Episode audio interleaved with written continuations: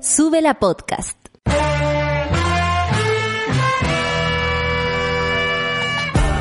Cuando despiertas en otra sintonía, ves las cosas que otros no ven. Si a veces sientes que estás viviendo en Mordor, o como diría mi abuelita, te sientes como chancho en misa, este es tu lugar. Bienvenido al grupo de contención más diverso de la historia. Para ser parte, solo debes escuchar al resto, participar a tu manera, reír fuerte y comprometerte a buscar más misioneros para esta comunidad. Agarra tu taza y sírvete un buen café con nata, que ya está aquí nuestra guía espiritual, Natalia Valdebenito. 9 con 2 minutos y estamos partiendo el café con nata del día de hoy después de la entrega informativa de lo que será el tren programático acá en Suera Radio con nuestra querida Clau Cayo que se presenta sola pero yo la presento, eh, la despresento. Con ustedes estuvo Clau Cayo, ¿cachai? Así se hacen las cosas y, y en realidad somos como el ministro París que le va pasando la palabra cuando no puede decir algo, eh, cuando no puede responder le da la palabra a sus eh, edecanes que están ahí, los subsecretarios. Vamos a la carta sinóptica, querida monada, porque Santiago hoy día 17 grados, nubosidad parcial y veo una nube bastante eh, densa, pero que al parecer es solo humedad. Mira, ahí tenemos nuestra carta sinóptica. Copiapó, 25 grados. Ha subido la temperatura en el norte, ¿eh? Hay que, hay que notar eso, porque hace un tiempo estábamos en 17, hace dos días estábamos ahí 19, hoy día no. Copiapó 25 grados, cosa más rica, nubosidad parcial. Valparaíso 16 grados despejado, abríguese Valparaíso para bajar al plano, eh, y si no tiene nada que bajar, no baje, por favor, quédense en sus casas. Concepción, aquí le mando saludo también a la Pati querida, 11 grados cubierto y niebla, y me imagino que una humedad que es realmente llamativa porque uno cuando va a Conce vuelve con resfriado. Valdivia 11 grados, cubierto y lluvia débil. ¿Qué será débil para Valdivia? Porque la lluvia en Valdivia, vaya que es intensa. ¿Qué es débil? De, que defina Valdivia. ¿Ah? Defina Valdivia qué es débil. Son las nueve con cuatro minutos. No me, no me demoré más que un minuto en darles la bienvenida y les cuento que el COVID-19, por supuesto, en Chile es la noticia. 282.043 contagiados, lo que ya suma eh, a 5.753 fallecidos. Sabemos que eso eh, es una es una cifra eh, un tanto engañosa porque sabemos también que hay un registro que dice que hay muchas personas más, lamentablemente. Gobierno renueva además cuarentena para 63 comunas, a pesar de lo que diga José Antonio Cast. ¡Ah! Qué pena que les dije ese nombre tan temprano, les arruiné el desayuno. Pero es verdad, hay gente que se está pegando a la Bolsonaro, la gran Bolsonaro, pidiendo volver a la normalidad como si realmente se pudiera. Que vuelvan ellos, pues, ¿ah? Que vuelvan ellos. Quiero ver a Cast en la calle, repartiendo en Uber. Decreta además cordón sanitario para Coronel y Lota. Esto es algo nuevo. Minsal detalla funcion, eh, funcionamiento de plataforma virtual que permitirá mejorar la trazabilidad de pacientes con COVID-19. Como lo dijo eh, la querida Isquia Siches, esto se debió haber hecho desde el principio. Pero bueno, el gobierno esperó, eh, al parecer lo de prepararse desde enero, mmm, me suena a mentira. Hospital de Melipilla, Colmet concluye que denuncia a carabineros no se ajusta la verdad. ¿Qué va a decir Blumel? Va a salir porque Blumel salió de los primeros. Ay, a carabineros no le pueden decir nada. Carabineros no puede ser mal.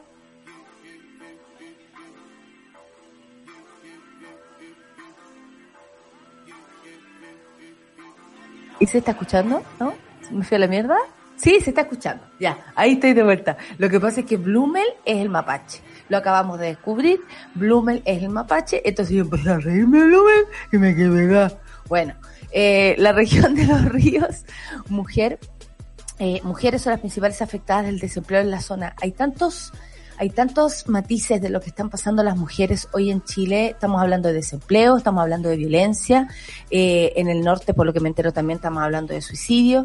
Eh, están pasando muchas cosas con las mujeres. Y queremos también que ustedes, monada, ustedes monas que están del otro lado, nos digan, nos digan qué está pasando en sus regiones, cómo ha sido, según ustedes, la situación. Yo sé que a veces cuesta tener una visión global porque uno está encerrado en su casa, pero de pronto con algunas muestras, con lo que lees en redes sociales, con lo que pasa con tus amigas, es posible que te des cuenta lo que ocurre en tu región. Y tú sabes que da lo mismo, como somos una radio online donde estemos ubicadas o ubicados, ubicades, da lo mismo. Entonces podemos hacer una, una, una radio eh, eh, lo más extensa y lo menos centralizada posible.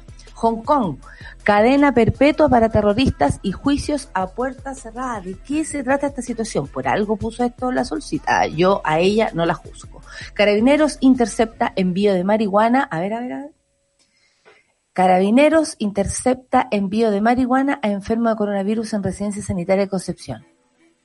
Cada uno sabe cómo llena ese vacío. ¿ah? Aquí nos vengan a meter con, con las medicinas de cada uno. ¿Por qué me interceptaron al, al amigo que fue a entregarle marihuana al otro amigo? ¿Por qué se supo? ¿Por qué? ¿Por qué? Esa es mi pregunta, la verdad, porque uno puede llevar la marihuana, la verdad, en lugares insólitos, si yo les contara no estaría animando este programa. Son las nueve con siete minutos, me quedé pegado otra vez, miren, ahora mirando hacia el horizonte, ah no, ahora no, he vuelto. Eh, eh, está hablando marihuana, Blumel, Pacos, marihuana, lo mismo, ven, me quedé pegado de nuevo. Son, nueve, están todos contra nosotros, nueve nos odian, eso es lo que pasa, nos odian. Vamos a escuchar, no te puedo creer, a Cristina Aguilera. Oye, cuando apareció Cristina Aguilera, lo, lo, que más llamaba la atención, bueno, su físico y todo, por supuesto, que ahí le ponían harto acento, pero es su voz, su potente voz. Creo que sigue siendo una de las voces más relevantes. Y claro, después vinieron las Adele, que pasaron con todo. Ahí viene Adele, sa, sa, sa, sa. Y, la Cristina Aguilera queda ahí como, oye, ¿Qué, qué, qué pasa con el, con el, con el genio en la botella? Nada, ya, chao, chao, chao Cristina Aguilera. Pero aquí no, en el Café con Nata le damos su espacio porque Cristina Aguilera canta como las diosas. Accelerate, aceleren esto, por favor. Ah, vayan apurándose. 9 con 8 que lo dice Cristina Aguilera. Café con Nata en su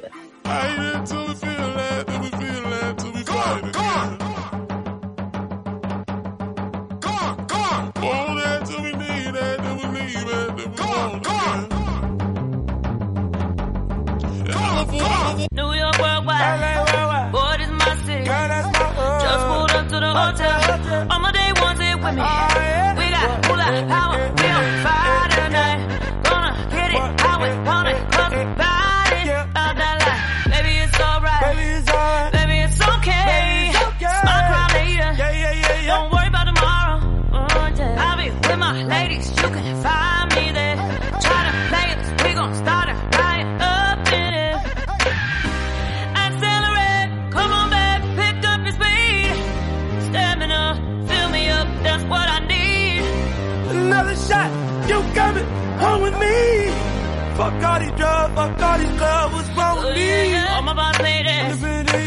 Go get your Mercedes. No matter long as you get there. Just don't let it drive you crazy. Uh-huh. Get that moolah power. You on fire tonight.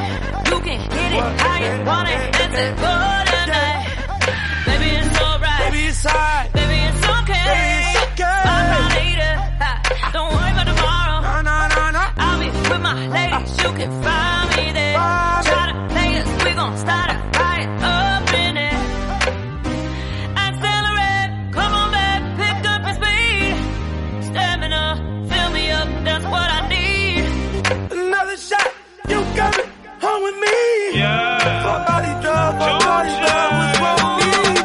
left, mic, left, mic, check, trap, check, sex drive, NASCAR, crash it like the NASDAQ, more than you can expect, everything except jealousy and envy. We gon' move on past that, joint strong, past that, ooh girl, bad, bad, with a, with a cash at,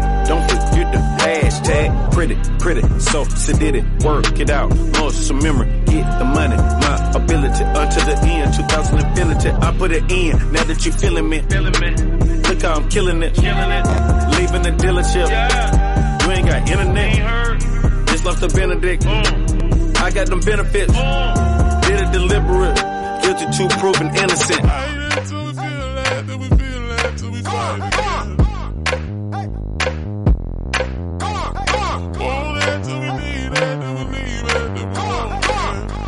Fuck all these drugs, fuck all these clubs, what's wrong with me? Accelerate, come on back, pick up your Pick up your speed. speed. Me up, fill me up, that's what I Oh, need. Another shot, you coming home with me? Fuck all these drugs, fuck all these clubs, what's wrong with me?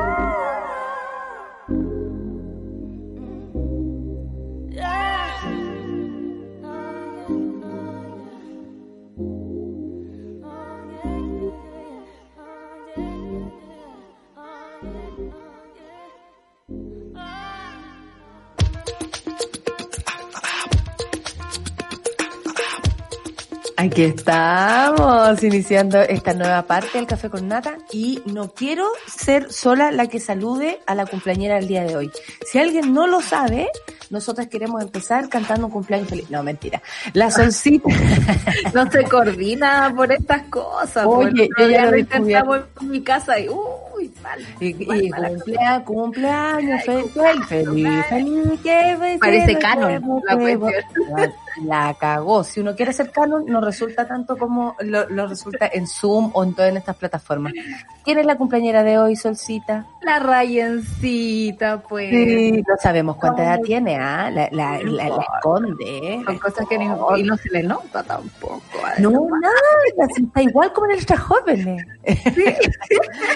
Oye, Con primero, me encanta. así como- igual como en nuestras jóvenes, se mantiene pero perfecta, ¿no? Hay que decir que la Es un gran aporte para la radio, eh, que sea una mujer también la que eh, sea tan fuerte, tan valerosa, tan valiente. En muchos casos ella ha dado peleas de valentía muy fuertes con medios de comunicación eh, que parecieran unos, no sé, unos Godzilla. Y honestamente cuando tú vais de frente, la- creo que la Rayel lo demuestra, cuando vais de frente, cuando vas con tu propia verdad y con la, con la cara limpia, digamos, frente a eso, eh, la justicia de alguna manera eh, se acerca. Ahora, no quiero decir que otras personas no lo hayan hecho y por eso no, no consiguieron justicia. Lo digo que en el caso de la, de la Rayen le dio la pelea a una radio, hay que decirlo que, eh, claro, fuerte, po, hagamos una historia de la Rayen, o sea, de pasar de letras jóvenes a pelearse con los mochati, o sea, imagínate el alto. Una, de una. Algo que me ha hecho muchas cosas también. Ha hecho muchas cosas la rellena, ha hecho muchas cosas. Yo no le voy a decir dónde la conocí, así personalmente, porque ahí sí que van a decir, oye, qué matices que tiene la rellena. Y sigue haciendo cosas. Pues de hecho, yo en el Cacerita me enteré que ella creo que nombró a las chicas de Calypso, a, las a las fans de, de Chayanne. Pues Sí. también me saludan todas las semanas. Me Son mis amigas. Me encantan. Y debo decir que a mí hay algo que me encanta en la Rayen, es que jamás pierde el buen ánimo. Siempre está alegre, siempre te transmite buena ¿De qué manera de energía. tener energía, weón? Una se levanta temprano, cría dos cabras, las, las hace esto, pa, pa, pa, pa. Y además después cuando te habla, te habla como, como que estuviera todo perfecto, Todo voz eh, no, no, no baja como las No. intensidades. La verdad es que la energía de la Rayen es bastante llamativa. Sí. Yo, yo Y- tengo mucho más en ese aspecto si nos comparamos como amigas, así yo voy, yo abajo, subo. Yo, yo así, todo el día. Claro. Todo el día. Y Claro, ahora está haciendo un programa y, a y, y yo creo que un día podría venir al, al Café con Nata a A contarnos de qué se contarnos. trata, por Sí. supuesto, y hacemos un crossover, como le gusta decir a la gente, pero en verdad yo le diría una junta. Eh, para hablar de este programa de teatro, ha hecho, eh, ha estado en las noticias, ha estado en programas como, como Late, tipo Mentiras Verdaderas, participando. Eh, ha estado, uy, yo creo que ella sería la, la más, la, la más justa en darnos a, a conocer su, su trayectoria, pero honestamente estamos súper orgullosas y orgullosas de tenerla en nuestro, en nuestro Sube la Radio y en nuestra radio y, y es un aporte desde todo punto de vista, lo digo personalmente y yo sé que para, para lo que es esta radio. Así que hoy día es el día de la rellén y me la saluda, monada, me la saluda. el día, ¿ya? La tapizan a buena onda, porque puede venir Luxit y la manda al palo. ¿ah? La vamos a. Ese señor no sabe nada, que la cabra no anda nada sola. Cero sola, le tira la monada y ahí queda. Oye, son las 9 con 17 minutos después de hacerle este homenaje en vida a Rayen Araya porque lo merece. Vamos a hablar de lo que nos convoca. Cambio de actitud, así como lo hacen los periodistas en- eh, o como lo hacen los de los matinales. Bueno, y ahora después de esta grave noticia tenemos que ir a, a contarles que gracias a la Tienes toda la razón que hacer esa cuestión. Y ahora nosotros vamos a hacer todo lo contrario. Vamos a hacer todo lo contrario. Después de saludar a la Rayen, vamos a seguir con las noticias sobre el COVID. Pero igual tenemos que mantener el ánimo, amiga, porque... Porque hoy día estamos de cumpleaños. Porque Sí, estamos de no- cumpleaños. Y nos queda un mes todavía de esta cuestión así fuerte, fuerte, fuerte según las proyecciones, así que hay que tener el ánimo arriba a pesar de lo que está pasando. Exactamente. Bueno, las cifras ya las dimos. Eh, estamos bordeando los 200, los, los, los 282 mil casos eh, que hoy día se saben, por supuesto, eh, a través del MinSal en su registro diario. Ellos dieron a entender que en las últimas 24 horas eran 2.650 nuevos casos documentados por contagio coronavirus, lo que por supuesto es llamativo y distinto a lo que habíamos escuchado las otras veces, que eran 4.000, 5.000, 6.000, llegamos incluso, o más de 6.000 en algún momento. Siempre lo tiran los sábados esas. Qué mala, qué, mala onda. Además, La tiene que ver con que fue el día que menos exámenes se hicieron también. Sí, que creo que fue la primera semana de junio, si es que no me, si es que no me acuerdo bien, porque era mi cumpleaños y estaba todo pero cayéndose a pedazos. Todavía me acuerdo. La cifra más baja desde el 18 de mayo, que es lo que se indica por acá. Por eso el ministro parte diciendo que está contento más o menos, que eh, porque la cosa es una incipiente baja, es muy acelerado decir eso. Nosotros vamos a hacer majaderas en, en decir que no es que no sea cierto lo que él está diciendo, porque obviamente pasar de 4.500 a 2.600 es bastante. Ahora, obviamente se pone en duda por la cantidad de, de exámenes que se han hecho, en fin, pero no es una razón para decir que está todo más o menos bien, porque el colapso en, en hospitales y en clínicas es real. Y mientras eso no pare, eso no amaine, no hay buenas noticias. La cantidad de fallecidos por esta enfermedad durante el último día fue de 65. Ayer decían en la televisión, eh, ah, claro, ya, ya eh, dejamos atrás, imagínate, yo encontré tan irresponsable eso? en, en una de las noticias de la noche, una mierda. Eh, dejamos atrás las cifras de 150 fallecidos por día. No estoy tan segura. También dejaría en duda eso. Y creo que no tiene que ver con pesimismo para nada, no tiene que ver con mirar eh, por el hombro lo que hace el gobierno. A mí me encantaría que lo hicieran mejor, bien, que triunfáramos en esto. Eh, pensé, yo tuve, eh, fui muy ingenua y pensé que esto podía ser eh, una forma de darle vuelta al partido de parte del gobierno de Chile, más no fue así, hicieron todo lo contrario, según ellos se están preparando desde enero, no sé si para qué, si para el cumpleaños de la Rayen, yo creo, porque honestamente no sé, para que Una reunión. Perdón, no es prepararse. Prepararse sería que tuviéramos el hospital en Pudahuel que prometieron listo, que los trazadores estuvieran hace rato trabajando, o sea, un montón Aparte de cosas que- están ocurriendo. Claro, y ellos hablan de prepararse con, con, con esta gestión que han hecho de conseguir eh, ventiladores mecánicos. Y la verdad es que esta enfermedad lo que más nos ha enseñado, que además de impredecible, no hay certezas porque no la conocemos, eh, no solamente eh, los ventiladores cubren la necesidad de la gravedad de esta enfermedad. Viene un después, viene hospitalización, viene eh, kinesioterapia, o sea, vienen un montón de cosas asociadas. No solamente tiene que ver con conseguir, ah, entonces confórmense porque hay ventiladores para todo. Cuando Además sabemos que en Chile el último ventilador es para la vieja Lucía. Claro. Además que estos los ventiladores son solo para las personas que están más graves, pero las personas que sufren por COVID tienen otro tipo de patología, le, le falla la respiración, necesitan kinesiología, necesitan otro tipo de tratamiento y frente a esas otras partes de la enfermedad, el gobierno de Chile simplemente se desentendió, o sea, arréglenselas ustedes. Nosotros nos preocupamos de los ventiladores y sería. Exactamente. Bueno, eh, esa es una de las cosas por las cuales tampoco podemos decir que esta cosa va bien. Eh, el ministro París dijo que teníamos ya una disminución del 18% de casos nuevos en los últimos siete días. Hablábamos con la sola a propósito también de los rebrotes que han surgido en el mundo. Y la verdad es que esto no, no ayuda. No. O sea, es- esta frase, hoy hemos disminuido en un 18%, no ayuda, porque la gente hoy día también se siente con el derecho a decir entonces basta. Y no es basta. Ayer lo que más decían y lo que más llama la atención son que aparezca el ministro París hablando y luego en los matinales lo desdicen. Aparecen todos los doctores de todos los canales diciendo, no, no, en el hospital estamos hasta las calles, no, por favor. Y, y, y qué pena que haya que contradecir una información de otra de gente que sabe, porque París también sabe la caga que está quedando. Sí, yo creo que ya asumieron, y esto es una especulación totalmente, asumieron que la gente no tiene confianza con el gobierno y con sus autoridades, menos con las sanitarias, por todos los goles que nos han pasado en cuanto a información, en cuanto a conceptos de estos últimos días. Y eso es súper rudo, digamos, para la gente. Lo que me llamó la atención ayer fue que en la conferencia París estaba un poco enojado porque estábamos preguntando así como, Porque somos Oiga, pe- eh, pesimistas. Sí, claro, es como, es que eh, aquí no es como elijo vivir positivo, ¿cachai? Elijo vivir sano, ¿no? Eh, no porque yo quiera tener una intención de que todo va bien, significa que va bien. O sea, es súper, eh, eh, eh, le va a costar a la gente eso. Le va- Aparte que lo decía como por, y por, por lo mismo que hemos hablado acá, pero desde otro punto de vista, por la necesidad de escuchar buenas noticias. Claro. Y la verdad que si hay una necesidad de escuchar buenas noticias, ojalá estas sean verdades. Sí, pues. No sean eh, solamente, ay, qué bueno, nos estamos recuperando. Eh, Según como yo cuento, nos estamos recuperando.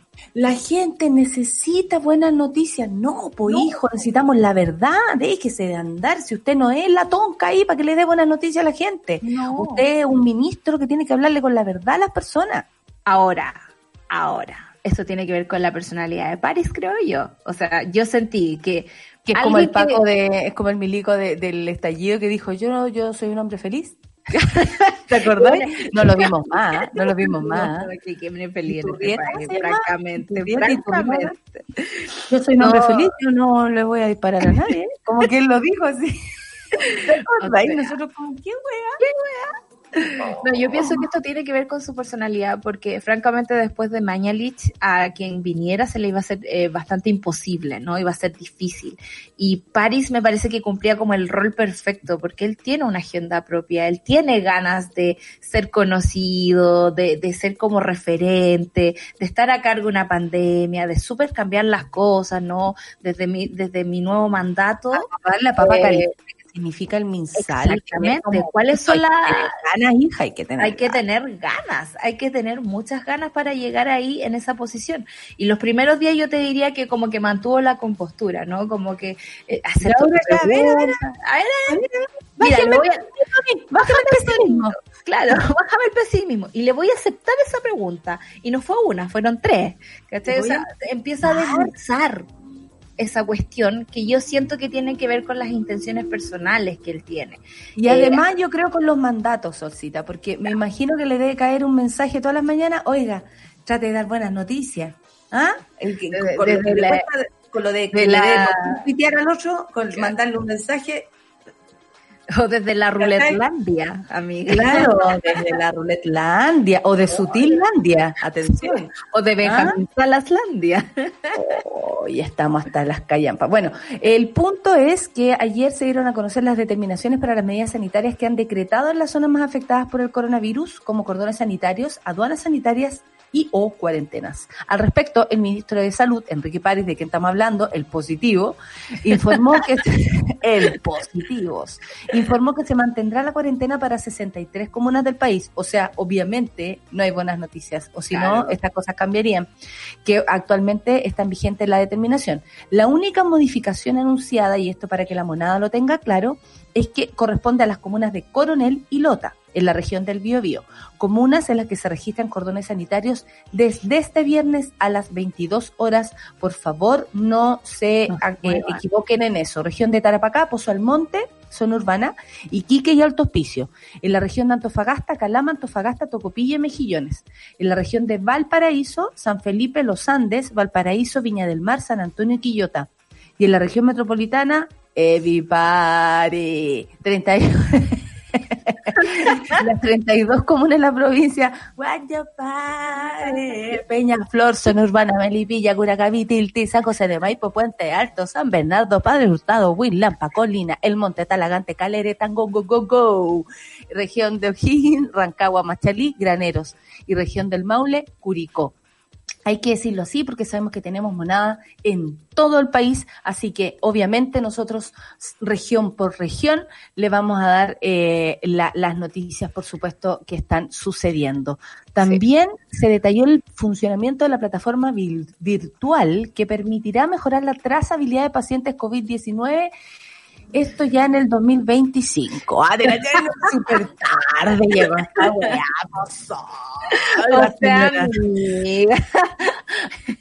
Subsecretaria, ¿qué crees que me diga? Igual tiene ¿Cómo- mejor cara que cuando estaba con el otro gallo. Con el otro, sí, pena. sí, que la tiraban a los leones. Pues te acordás que las malas noticias las daba Daza eh, con, con su Cuando era todo mal, ahí. salía Daza sola. Yo Sí. decía, ah, ya, aquí va la cagada. Aquí vienen con malas noticias, aquí vienen con malas noticias, sí.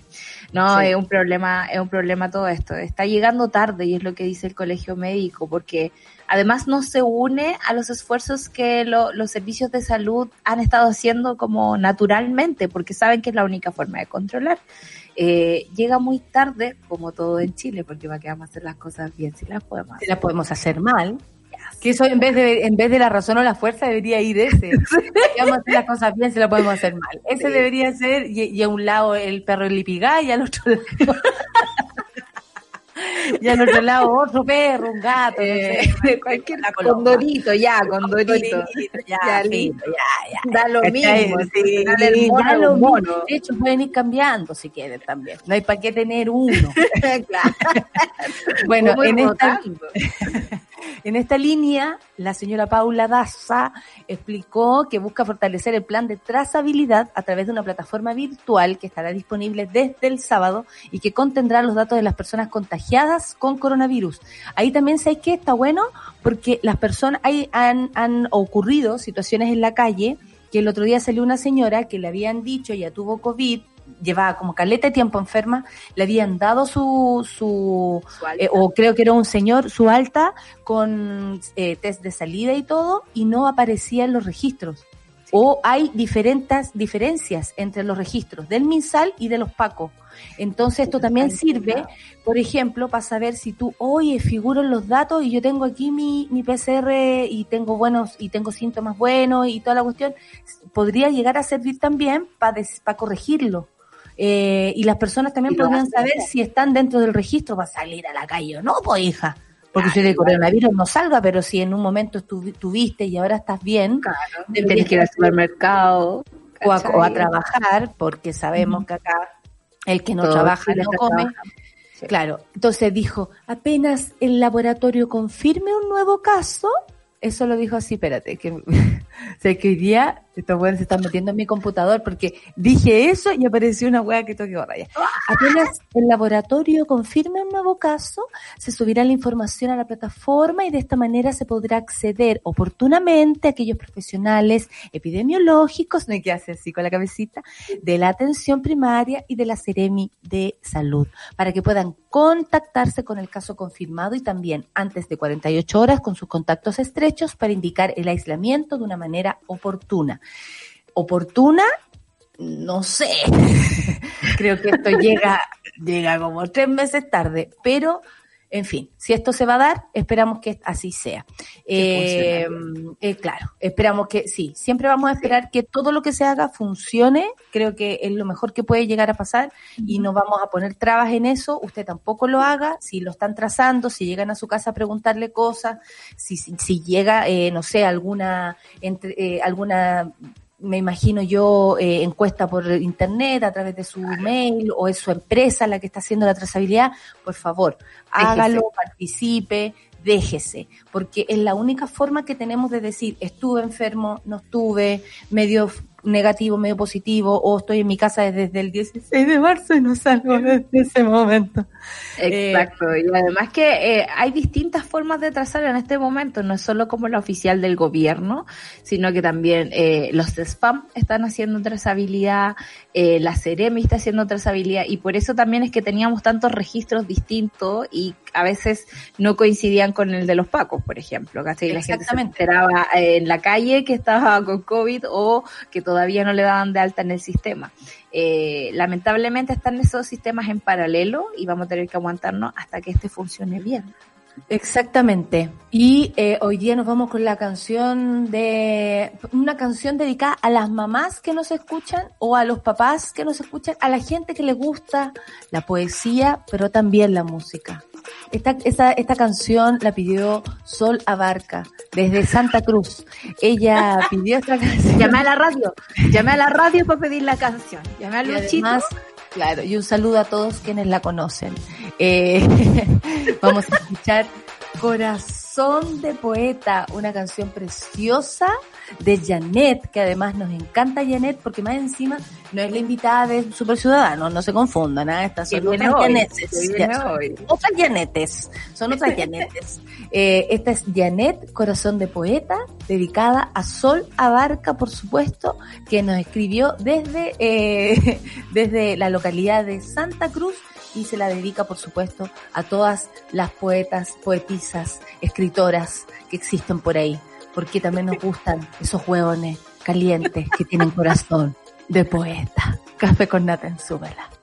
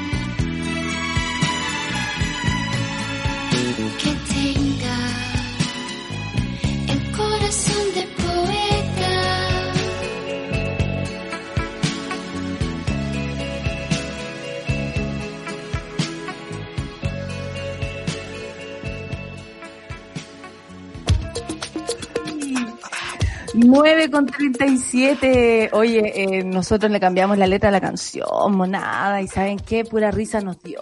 La verdad tenemos que superar este momento y lo voy a superar con el recuerdo del Jane. Jane Rebolledo dice, esta canción me recuerda al gran, al gran Lemebel. ¿Sabe qué tiene razón? Eh, Lemebel, eh, eh, esta canción suena mucho en el, en el mm, documental que hizo Joana Reposi. Eh, el, el documental que debe estar ahora en, me imagino, ¿no? Está en, estaba en onda media. en onda media. ahí. Véanlo. Y ahí van a entender por qué se recordó al Lemebel. Que bueno, me sacó a mí de lo que estaba. Bueno. Cuando pase la cuarentena, cuando pase todo esto, nosotros les vamos a cantar la, la letra que le inventamos, ¿ya? Pero después, por, por respeto, creo yo. Por favor, miren la sol, cómo quedó. Es que puta, cometí, cometí el gra- el grave error de cambiarle la letra. A mí en situaciones de estrés La Kelly nomás dice, buena solcita, gracias por tu selección musical. Eso. Y Luchito por hacerla real. Un saludo a la comunidad monística en esta fría mañana de invierno. Solo la música nos salva. Claro que sí. Oye, eh, ¿qué, Ya, ¿qué ¿qué está dice sucediendo? ¿Ah? que, que las palabras generan realidades y es verdad. Yo me acordé de esta canción, además que nos habíamos acordado toda la semana, porque Chile es país de poetas, están todos peleando que la hibernación, que la cuarentena, que la leve mejoría, que la nueva normalidad, es como ya, pues cortenla, pues vámonos con un solo término y vamos actuando bien, digamos, en, en lo Sí, que salgamos de ahí igual, Sol, porque el ataque de risa nos va a seguir. Salgamos de ahí mejor. O sea, que salgamos de ahí, pero para salir de ahí, lo único que tenemos que hacer es ver cómo está nuestro país. Eh, no queda de otra. Lo que está, lo que pasó en el hospital de Melipilla no es menor, ¿ah? Y yo me quedé atrapada de antes aquí en el, en el, en los twitteres, no, perdón, en internet, cuando empecé a hablar de Blumen, pero es que la verdad, eh, esta noticia lo incluye a él. Colmet concluye que la denuncia de carabineros no se ajusta a la verdad. Recuerdan este caso que dos carabineras habrían ido al hospital de Melipilla eh, por razones de coronavirus y ellas salieron diciendo que no las habían atendido porque el doctor eh, venezolano, imagínate, o sea, como que caían todas las... Todos los todos los clichés. clichés, el, el, el inmigrante, el que viene a quitarle pega a los demás, el que devuélvete a tu país, el- todas esas cosas. Y más encima era joven, muchas personas preguntándose si conocían algún cirujano de verdad realmente tan joven, dudando incluso de mm, las cualidades que este doctor podría tener. Y aparecía la noticia que este señor, según ellas, les habría dicho, yo no atiendo a pacas. Muchas personas dijimos, bueno, cada uno con los Cada uno batalla como puede, digamos, en su espacio. digamos. Yo no atiendo a pacas, le habría dicho. Y eh, Blumel ¿eh? apareció, eh, se unió hasta la Sol, hasta la editorial. Bueno, eh, eh, y resulta que Blumel apareció de inmediato, culpando, eh, sin conocer antecedentes, al hospital de Melipilla quedando también el hospital de Melipilla a muy desmedro en esta noticia, por supuesto, porque obviamente se pone en duda todo, como cuáles son las, eh, no sé, prioridades del hospital, si de verdad los carabineros o carabineras quedan desprotegidos en el caso de ir a un hospital cualquiera, porque sabemos que si van al hospital de, de carabineros entran, no sé cómo entrarán ahí, en fin, tienen su hospital, digámoslo, ¿no? Sí. Y tiene Eh, su propio sistema de salud, aparte del nuestro. digamos. Como- Claro. eh, Ahora, hay otra cosa interesante ahí, que Blumel hizo un punto de prensa como cercano a los doctores que había pasado todo esto, y según y amiga, como los dos minutos. Claro, eh, rápido, mucho más rápido de que cuando sucede cualquier otra cosa con cualquier otro ciudadano en este país. si a un Paco saltan al tiro. po. Y Casiches hoy día en la mañana decía, eh, no se dio ni el tiempo de conversar con las personas. O sea, las acusaciones que hace el ministro son fuertes por eso, porque se para y se pone a hablar. Punto. Por No supuesto, el colegio médico, a propósito que te acordaste de- de Isquia, exigió al gobierno eh, primero una investigación. Y ahora, luego de la investigación que hizo el mismo Colmet, of- que ofrezca excusas públicas al facultativo, que por supuesto se lanzó con Tuti, y a toda la comunidad del recinto.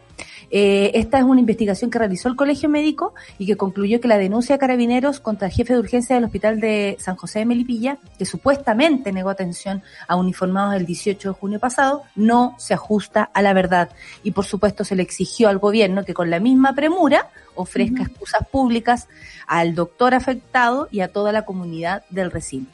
Hasta ahora, Blumen no aparece. En ese minuto, los hechos por Blumen fueron trazados como tachados, perdón, como gravísimos, que indicó que además se trataba de algo absolutamente inaceptable, dijo, es una traición al juramento médico, de pro- oh, se lavó, se hizo gárgaras Con con Hipócrates. claro, proteger la salud de todas las personas civiles, que sean carabineros, es un acto de discriminación inaceptable, es un hecho absolutamente repudiable. Bueno, con esa misma eh, energía se le pide también que pida eh, disculpas públicas. El Comer solicitó a las autoridades primero otorgar máxima celeridad al sumario administrativo que se ha ordenado instruir para investigar estos hechos, porque por supuesto son graves, no se puede pasar por alto si esto fuera verdad o mentira.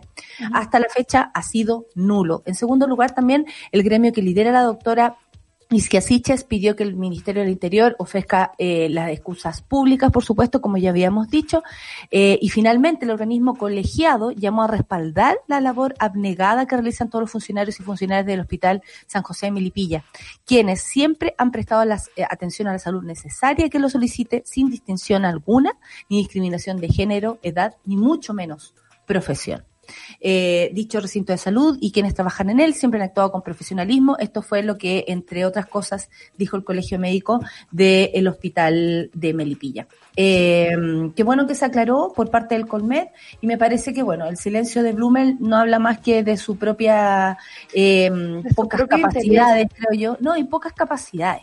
Porque ah, eh, también tiene que ver con los intereses, Solcita, pero estas son personas que aparecen dándole las gracias a Fuerzas Armadas, aunque no hayan hecho nada. Nada. Eh, Estamos hablando de pandemia y bueno, lo primero que queremos hacer es agradecer a las Fuerzas Armadas y uno dice, pero qué mierda, loco, para. Y Blumel es de verdad, es como el, el guaripola de toda esa situación. Sí. Aparece solo para defender a carabineros. En ningún caso como ministro del Interior tampoco para armar como un orden de todo esto. Claro, Solo o sea- para defender carabineros, ni siquiera para decir, vamos a investigar, nos parece grave.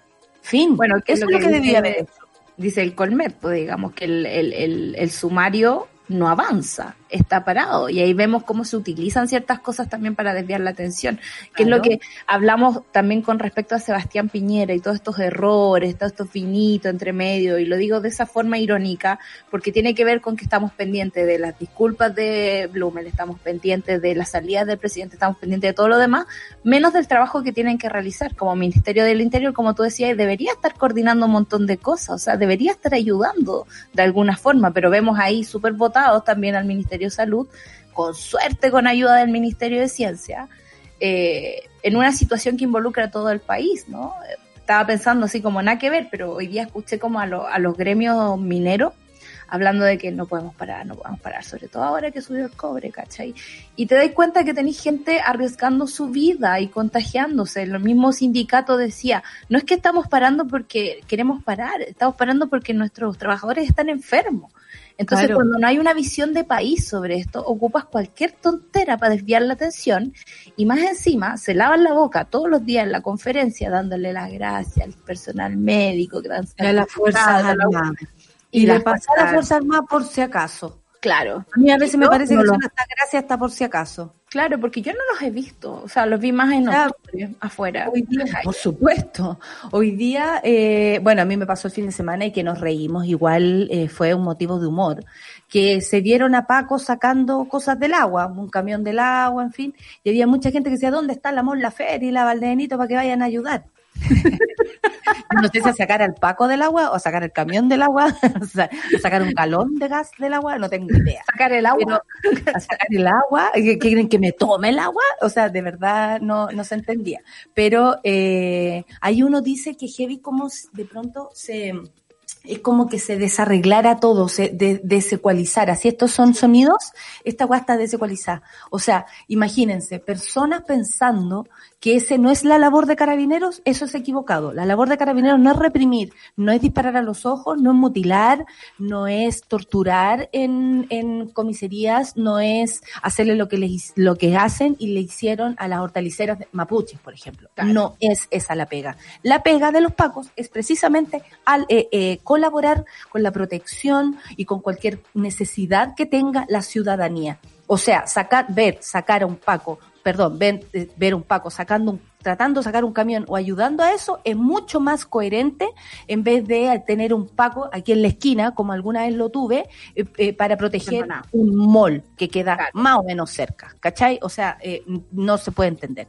Y por otro lado, se ve también cómo las prioridades andan por cualquier parte cuando uno ve al presidente vestido de enfermero yendo a comprar un vino, ¿cachai? Entonces como que uno no entiende nada. Tú no puedes salir, tú pides un permiso para hacerlo, tenemos dos permisos a la semana eh, eh, y, y por otro lado se piden un millón de permisos para que la gente trabaje. No se entiende, o sea, este país de verdad no se entiende y lo que más hacen es torturarnos, creo yo, y sigue siendo la, la terapia, la, la ideología del shock. ¿No? Que es como torturarnos con imágenes, con eh, ideas contrarias unas de otras, eh, mentiras, cifras eh, tentativas según las necesidades del gobierno.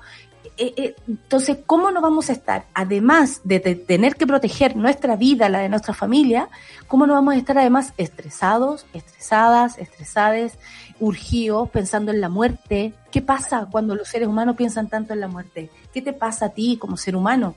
Entonces, es muy fuerte todo lo que pasa y toda la información cruzada que hay, ¿cachai? O sea, tú no podías enterrar a tu muerto como quisieras, pero el presidente sí, o un Puede un concejal Claro. hacerlo. y, pero eh, eso no cuentan, después sale alguien diciendo que esas personas no cuentan, como Qué si no fuera nada. Claro, pero es que sabéis que yo creo que tiene, eh, es súper confuso para nosotros que, lo voy a decir así, tenemos como la humanidad bien presente en el cuerpo, ¿cachai? Como que lo, lo- lo palpamos todos los días. Eh, pero cuando tienes autoridades que solo piensan en, el- en lo productivo, ¿no? Como el otro día hablaba con un amigo, me decía, como que ya me estoy sintiendo culpable por quizás no hacer algo en cuarentena, ¿cachai? Y es como, loco, estamos viviendo una pandemia, la gente se está enfermando, hay mucha gente muriendo, es muy probable que no pueda hacer ni la cama. O sea, eh, entender que estamos siendo afectados por algo es algo que el gobierno ha pasado de largo. Y vemos como las minas siguen trabajando, como eh, los malls siguen trabajando, como las cada vez que uno pide un delivery hay cinco Como el personas que retail, salen a como el retail sigue Como el trabajando. Como el Por sex ejemplo, shop, sí, ex- que me acordé de la vina. de primera necesidad, de primera necesidad, un sex shop. Bueno, la sexualidad sí es de primera necesidad, pero también se debería enfocar desde un lugar mucho más eh, Todo es eh, ajustable clínico, claro. Clínico, como Sí. pensando si de verdad vamos a pensar en la sexualidad de la gente, no tiene que ver con comprar productos, tiene que ver Claro. con vivir una vida más saludable desde todo punto de vista. Exacto. Esa es la salud sexual. Oye, y nos pasamos de una planta a otra. De Blumel nos pasamos a hablar de carabineros intercepta envío de marihuana a enfermos de coronavirus en residencia sanitaria de Concepción. Fue el personal que trabaja hashtag humor. Wow. fue el personal eh, que trabaja en este recinto emplazado en el centro de la ciudad quien detectó la presencia de la droga en el paquete que llegó como encomienda, por lo que inmediatamente se solicitó la presencia del personal de la institución uniformada que se constituyó en el lugar para dar cumplimiento con los respectivos protocolos. Eh, eh, ¿Habrá salido olor del paquete? Porque igual... eh, Yo creo que ¿sí o debe haber no? sido sí. Y que haber ¿Sí sido como muy artesanal todo, así como claro, pensaron que iba a entrar como agüita menta. Claro, pasó el piola, pero la encerráis mejor, por un frasquito de vidrio, no sé, qué sé yo. ¿Cómo, Solcita, cómo no de tips. Solcita, no de tips. No, el sí, pero OS7 de Carabineros, en, Alut, en Alutza, claro, el OS7 de Carabineros eh, de Concepción logra detectar un envío de marihuana que ingresó bajo el rótulo de encomienda a la residencia sanitaria Hotel Dorado en Concepción. O sea, residencia sanitaria, esto no es un hospital, Claro. lo sabemos. Es una persona que está viviendo su experiencia, la, la cosa sanitaria y se le olvidó llevar sus pititos. El personal que trabaja en el lugar había recepcionado una encomienda para uno de sus huéspedes, el que se encontraba contagiado por COVID-19. Dijo, puta, ya, si ya tengo COVID, ¿cómo les voy a pedir?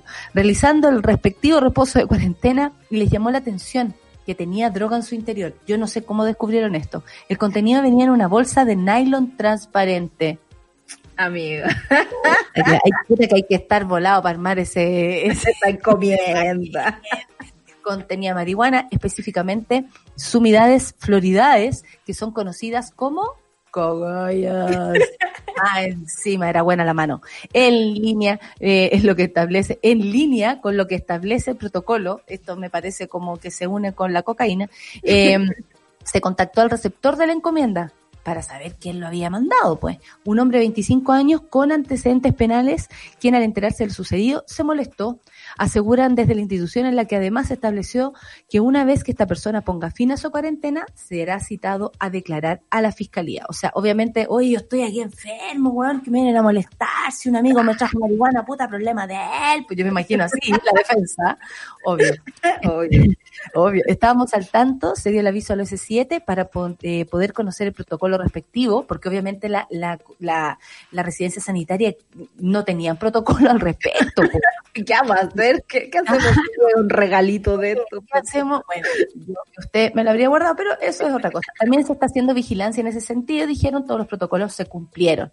Esto respecto a la situación, la Seremi de Salud, Isabel Rojas. Pese a que el responsable del envío no había sido identificado al momento del procedimiento, no se descarta que se haya tratado de un conocido del huésped, por supuesto, o que el encargado la pedí por Rappi. Claro, o que el encargo se haya, hecho- se haya materializado a través de la solicitud de droga mediante una aplicación de celular. Ah, ustedes saben que a través de, claro, los Tinder, los Grindr, Tinder y todas esas cosas. Y todas esas cosas. y que aparte como que está tu nombre, sol, y aparece una mano. Y eso es... eh, ahí tú sabías, Yo no lo hago a las aplicaciones, pues entonces no cacho. O fruta, o sale fruta o una planta. Entonces, ya, ponte tú solcita, te aparece una mano y una planta. Entonces, ah, aquí hay mano. Y ahí tal vez, eso es lo que se está tratando, yo creo, de, de investigar ahora, eh, de quién le llevó la marihuana, cómo se consiguió que le llevaran la marihuana y qué mal encomienda. La verdad es que a este gallo hay que, hay que ponerlo en prisión preventiva. Una bolsa de plástico.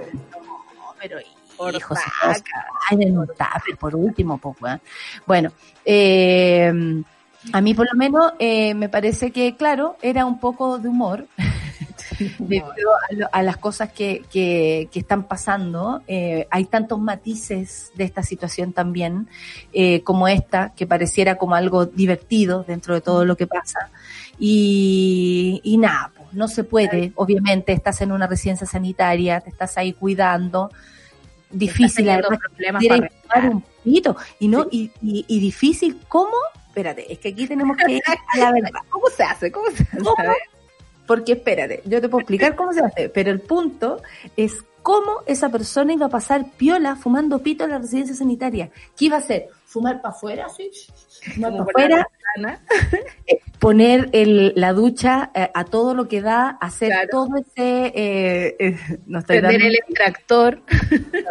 Claro, tal vez llevaba un, un vaporizador, dice el Lucho, tal vez llevaba algo para fumar de esa forma, pero también, o mejor en el baño, con el extractor, con, con todo adentro de la ducha, no sé si lo han hecho, pero eh, también funciona. Eh, ¿Cómo habría fumado este gallo? Porque también uno se tiene que pasar el rollo, ya, le llegó. Pero ¿cómo él habría llevado a cabo su cometido? Eh, es lo que vamos a investigar a propósito de la noticia del día de hoy. Me da Eh, mucha risa porque siento que, que la vida ocurre, ¿no? O sea, como que a pesar de todo esto, siempre vaya a tener o ganas de droga o ganas de sexo, ¿cachai? Entonces como que te las arregláis de alguna forma para volver a tu normalidad. Y en ese momento nos saltamos protocolos, nos saltamos ciertos cuidados y hasta ahí nomás llegamos. Sí, pues esto se hizo mal y por lo demás es una residencia sanitaria, pues no deberían pasar estas cosas. Al menos debieras cuidar el entorno, estáis solo ahí, eh, si te pillan fumando un pito, habría, o sea, ahora te van a huellar caleta, van todos a esperar que salgáis de la cuestión, mejor andate, viola. Oye, eh, mira, encontré una noticia, no sé si es de último minuto, pero me, la- me lo tira acá un- una, una mona, a ver, espérate.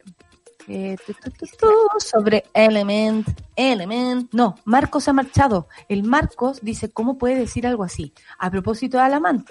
¿Qué, qué dijo Alamán? La misma urgencia que tienen las madres por el postnatal la tienen las madres que no lo necesitan. Ah, Y que- tiene... basta, basta, basta, no otro país. Eh, país de poetas, pues en el fondo pasarte gato por liebre, si eso además es lo que quiere el gobierno. Hace rato viene diciendo vamos a cambiar este proyecto de postnatal de emergencia por una cosa que abarque mucho más niños, que abarque mucha más mamá. No tenemos los recursos derecho laboral. No tenemos los recursos para extender el postnatal. La economía está derrumbada. Y cuando vamos a necesitar los recursos para reactivar la economía y el empleo. O sea, eh, y ¿Qué no se sabe cuándo. ¿Qué economía? Eh, ¿La de ellos? La de ellos, pone que él, él fue el mismo que dijo, oye, eh, ¿cómo les vamos a regalar? Él dijo, a propósito de nuestros eh, eh, De ahorros en la AFP, Sí. ¿cómo Además que regalar? ¿Cómo les vamos? Perdón, ¿vamos? ¿Quién es Alamán en las AFP? y el- ¿Quién el- es Alamán? Lo voy a buscar. Lo en voy a este- buscar. En esta línea, en este árbol genealógico de, de En gente que no tampoco- queremos. tam- tampoco es plata de ellos. O sea, por más que la sientan así, el postnatal no es un regalo a las mujeres, es un derecho laboral por el cual tú pagáis eh, un extra en tu sistema de salud, ¿no? O sea, las mujeres pagan eh, planes mucho más caros que los Y hombres. aparte que este Juan trata tanto de salvar, creo yo, y disculpen la palabra, apareció eh, la, la, la Beita, perdón, Ramón. Eh, eh, no, y trata tanto de salvar lo que ya, el, error que cometió a propósito de esta conversación, que se le abrió el micrófono, en fin, pero yo creo que también eh, con ese discurso de la, la economía está destrozada, perdón, cuando se destruya su economía, cuando una persona como Alamán esté realmente en la pobreza, yo voy a entender y voy a creer que esta weá es generalizada y que no tenemos plata para salvar a nadie. Porque si somos los mismos de siempre, que es la clase media y la, y la clase pobre, que, que siguen la pobreza como tal cual estaba antes, y hay personas que eh, de- clase media pasan a la pobreza, eso es una cosa. Pero que la economía del país se esté destruyendo y vos mismo tengáis la posibilidad de irte en un helicóptero a tu segunda vivienda, no te creo nada. Y no quiere decir que la economía no esté destruida, al contrario, quiere De decir que la economía está en manos y apresada en manos de ciertas personas. Claro, de hecho Briones fue más, más preciso en, su, en sus declaraciones. Ayer dijo la economía está mal, eh, estamos viviendo lo peor que pudimos vivir en los últimos 10 años, ponte tú, pero en, ningún momento fue como, loco, nos vamos a morir. No, estamos mal, es reconocer lo que hay, que le está pasando a todo el mundo y de ahora en adelante construimos de otra forma. Lo otro es ser un avaro de la forma en que está haciendo la mano y decir no le vamos a regalar ningún tipo de plata, esto nos sale muy caro, como si él además tuviera algún cargo económico en el gobierno. Recordemos que Alamán es, eh, eh, es, la, es la persona, el paladín, la persona que está poniendo los puntos de discordia en este momento. No es alguien que esté aportando al debate o aportando a las soluciones. No, está aportando al estancamiento de todo lo que sea eh, un avance para la vida y para los derechos de las personas comunes y corrientes que no son ellos, la élite de Chile. Eso es. Son las 10 de la mañana, volvemos a continuación con una terapia muy necesaria con nuestra querida Rafa. Eh, eh, para hablar de cosas que por supuesto nos convocan, nos importan y, y queremos hacer. Solcita, ¿tú te retiras? Nos vemos en la reunión de más ratito. A las 12 nos vemos. Esto seguimos, seguimos entonces. Muchas gracias Sol por esta mañana informativa. Y ya sabes, corazón de para Basta, ti. basta. Eh, mm, vamos a escuchar a Mariel Mariel con Cecilia el Incomparable y sacar los tambores. Café con Atenzuta. Chao, Sol. Después de tanto silencio, nuestro momento es ahora.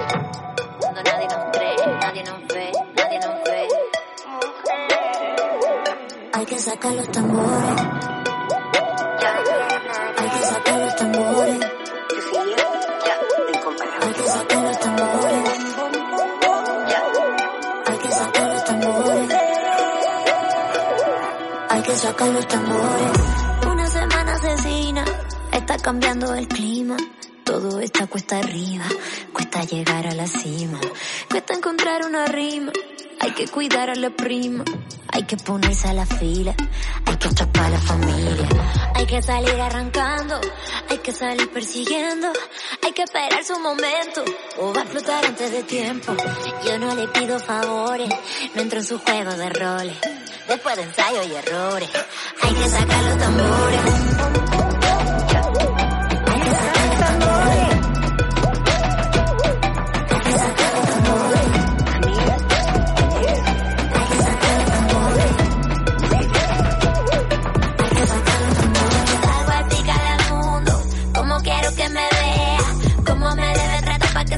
Yo necesito que sea. Pregunten por mientras, que me estoy aburriendo. Y en cualquier momento agarro mi maleta y parto pa' mi pueblo.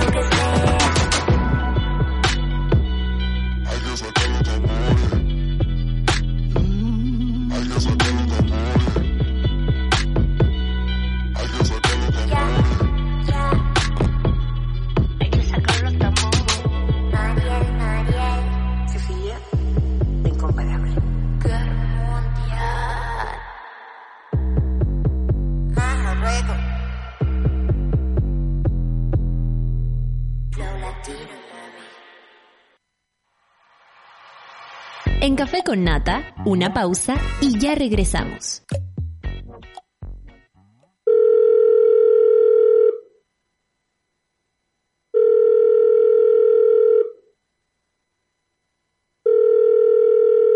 En la mayoría de los casos de abuso sexual durante la infancia, la víctima puede llegar a esperar hasta 20 años para atreverse a hablar. Ayúdanos a que no tengan que esperar ni un día más. Hazte socio hoy en www.paralaconfianza.org para que ninguna llamada quede sin contestar. Fundación para la Confianza. Escudo Ámbar es una cerveza diferente a las demás. Su cuerpo es robusto, con carácter.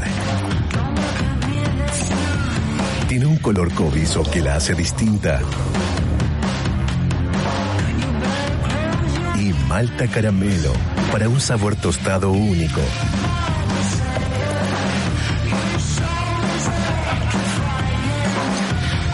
Nueva Escudo Ámbar, hecha con carácter y maltas caramelo. El próximo miércoles 15 de julio a las 7 de la tarde nos encontramos en Sube la Radio para la ceremonia más importante de la música chilena, Premios Pulsar 2020. En un momento difícil para nuestra cultura, una edición inédita en un formato digital con más de 60 artistas en línea desde distintos lugares de Chile y el mundo conectados para encontrarnos y premiar a lo más destacado de la música chilena. Recuerda, el próximo 15 de julio a las 7 de la tarde nos encontramos en una nueva edición de los Premios Pulsar, solo por Sube la Radio.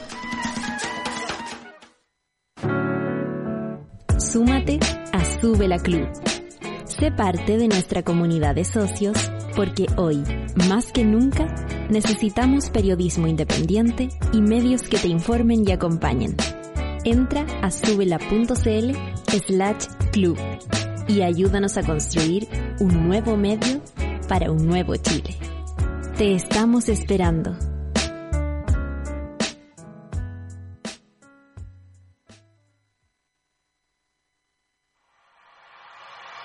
Ya estamos de vuelta en Café con Nata.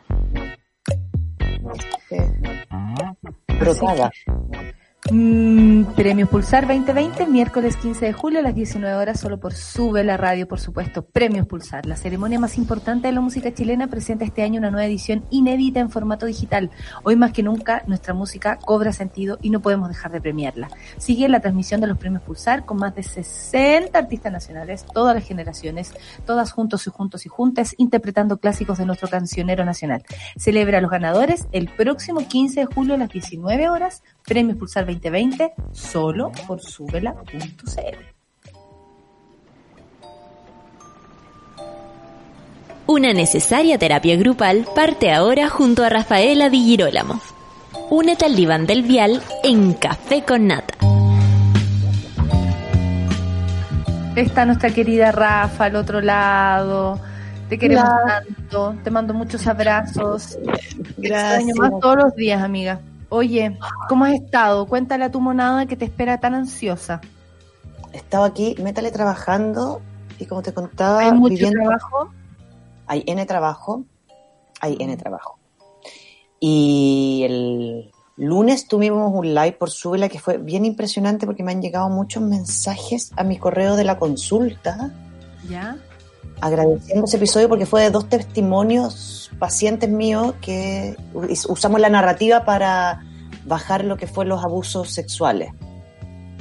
Y me permitieron eh, relatar, hablarlos al aire y leerlos, sus testimonios, como los cierres de terapia. Y fue súper bonito lo que sucedió porque son relatos muy distintos, abusos muy distintos, pero con dolores muy similares. Claro, Entonces, y lo que oye, oye, Rafa, ¿y qué pasa con el encierro y, y ese y ese tema? Porque pareciera que hoy día toda la, la temática es eh, la pandemia, cómo la sobrevivimos, la salud mental desde ese punto de vista, pero las personas venimos con cosas, venimos con mochilas algunos, eh, con recuerdos, con malos recuerdos, con historias que solucionar a propósito del abuso. ¿Cómo tú puedes llevar a cabo tu vida, tu propia terapia? Versus lo que está pasando que también es súper potente y le debe sumar ansiedad, me imagino, y, y tensión a la situación. Yo creo que lo que ha pasado en la pandemia en relación a la salud mental Mm. tiene que ver con realmente eh, in- como interiorizar e integrar el hacerme cargo. Como ahora sí me tengo que hacer cargo. Claro. Como entender que finalmente los temas eh, o emociones o pulsiones en mi vida que no he podido resolver hasta ahora pegan más duro porque se manifiestan más. O porque tengo la posibilidad de estar en mi casa pensando más. Y darme cuenta, realmente, claro, cuáles eran los mecanismos de defensa que yo también podía haber utilizado para salir de esto. De las angustias, del miedo, ya sea el deporte o el curso que tomaba, lo que venga, eh, me podía mover. Entonces, Oye, Rafa, no nos mover, tanto del tema. Ay, pucha, ¿verdad que tenemos media hora? Pero ese tema lo podríamos dejar para, para ¿cómo llama? ahorita, que es como cómo lo hacemos con nuestros problemas que venimos cargando hace tanto rato en, en un contexto como este, ¿cachai? Claro. Que pareciera que nuestro problema o mi rollo personal pasara a segundo plano y no, pues, nada que ver. En la soledad de mi casa probablemente eso vuelva a- al plano que realmente tengo que tener y como tú dices, la de, de tomar la decisión de decir, basta. Lo que vamos a hablar hoy día me parece muy interesante, que tiene que Está ver con qué hacemos con las niñas, les niñas o adolescentes y más que más que todo qué hacemos entender lo que les pasa a, a los a, a las niñas. La carta dice así: Hola, soy de Viña del Mar, tengo un hijo de 19 años, es tranquilo, buen hijo, está en la universidad y le va bastante bien. El problema es en que vive encerrado en su dormitorio. Todo le afecta, los problemas ajenos los hace suyos. Si algo no le parece, se descontrola y es capaz de golpear puertas, muebles, etcétera. Se enoja, no se controla. Y la verdad es que ayer, a propósito de algo que les pasó, hubo un episodio que, no, que me dejó preocupada, dice. Trajo un perro que le regalaron en la calle. El problema es que este perro hace muchas maldades. Rompe todo, destruye lo que pilla y me tiene cansada. Ya rompió el enchufe del refrigerador, le dije que el perro me tenía aburrida y que tenía que irse porque no lo soportaba. Después de conversar un rato le dije ya, entonces arréglame el enchufe. O sea, y bueno, dijo, bueno, dijo, subió al segundo piso y de repente se puso a gritar como si como fuera de sí, a golpear las paredes, las puertas y estaba como loco. Se metió a su pieza golpeando la puerta, dejó la escoba. La verdad es que me asusta mucho eh, su reacción. Actúa como un niño malcriado que hace pataletas para conseguir lo que quiere. No sé qué hacer, por favor, un consejo. Eh, aquí nosotros también la y le agradezco a la Clau la documentación, porque se hizo una encuesta recientemente, de mediados de julio, que estuvo a cargo de la Fundación Relaciones Inteligentes y de la Universidad de Valencia en España, y reveló que, por ejemplo, eh, mi estado psicológico de ansiedad, en insomnio y irritabilidad, esto en preescolares de, o sea, en escolares, perdón, de 14 a 18 años, dijeron que casi siempre se sentían así. O sea, en un 59.1%. Es muchísimo, es muy alto el estado de ansiedad, insomnio, irritabilidad y tristeza de cabros de 14 y 18 años. La sobrecarga de tareas escolares, un 57%. En algún ser querido se enferme, por ejemplo, el pensamiento constante de la muerte o de la vulnerabilidad, un 33%, casi siempre y frecuentemente un 35%. Los porcentajes son súper altos. Nuestros niños, nuestras niñas están preocupadas y es súper heavy cómo contenerlos, ¿no? Eh, cómo hablar del miedo, cómo hablar de la muerte, cómo, cómo ellos o cómo uno como niño se, se puede integrar a esta sociedad que es tu casa en este minuto desde la verdad y no desde cubrirle con un montón de juegos porque ya después de tres meses no te quedan juegos que hacer, no te quedan actividades que hacer. ¿Cómo proceder? Lo están pasando mal los niños también. A los adolescentes les afecta todo esto. Yo creo que sí, bueno, yo creo el, el caso que nos mandó esta mujer habla, podemos tomarlo desde dos lugares. Uno, yo pensaba tomarlo desde el espacio donde, donde como hablamos de lo que es un posible trastorno explosivo, que es un estado explosivo, que, que es un, un, un diagnóstico que, que se llama trastorno explosivo intermitente. ¿Ya? Como que la persona cada cierto tiempo, algo así. Ante ciertas frustraciones e intolerancias, mi reacción es absolutamente de, de una, un nivel de explosión, como un nivel de agresión, un nivel de ira, que, es, que la, la, las personas sienten que es absolutamente incontrolable. Que es como, me subí arriba de la máquina y no, y no pude bajar, no hubo forma de bajar. Entonces, no pasa porque yo sea una persona necesariamente agresiva. Como abordamos como ciertos espacios donde yo no sé tolerar ciertas situaciones. Por eso hablamos de baja tolerancia y la frustración en estos casos. Mm. donde el, el afrontarme a mí misma con mi emoción es lo que estoy intolerando. Lo que dice acá la carta es que eh, ella parte contando que su hijo es tranquilo, un buen hijo, Claro. le va bien en la universidad, o sea, por eso tú dices, eh, y con mucha distancia, por supuesto, eh, y con el respeto a la distancia, que podría ser como un caso, a- comillas, Claro, aislado. que es aislado, que es un trastorno que tiene que ver con ciertas emociones, que generalmente tiene que ver con la baja tolerancia a la frustración, porque lo que hay que hacer es, lo que uno trabaja ahí es desaprender una conducta que está siendo problemática, que es la ira. Que es cuando la ira principalmente desencadena arrebatos, desencadena puras conductas que van en tu contra, no a favor tuyo, porque no, no implica manipulación, no implica nada, implica solamente este acto de impulsividad, de arrebato, de ira, de pataleta, que uno lo asocia como a un, a un cabro chico malcriado, una cabra chica malcriada, como esa frase que tanto se usaba, que ahora se usa menos, porque de, de alguna forma lo que uno cacha es que la violencia pasa a ser el escape. Y ahora que más encima estamos en cuarentenados, el escape va a ser dentro del hogar. O sea, yo me imagino para un adolescente no estar cerca de sus amigos, de sus amigas. Te cuento, una, una amiga que tiene una hija adolescente me contó que su hija de 17 años le dijo a ella, pucha mamá, pero tú ya viviste tus 17 años, yo ya no los voy a poder vivir. A mí, o sea, como que la pandemia me robó este año de vida. Así lo, así lo sintió esa niña adolescente. Claro, uno con el tiempo puede decir, oye, no tienes idea la cantidad de veces que te vas a sentir igual. Lo que pasa es que ahora es colectivo.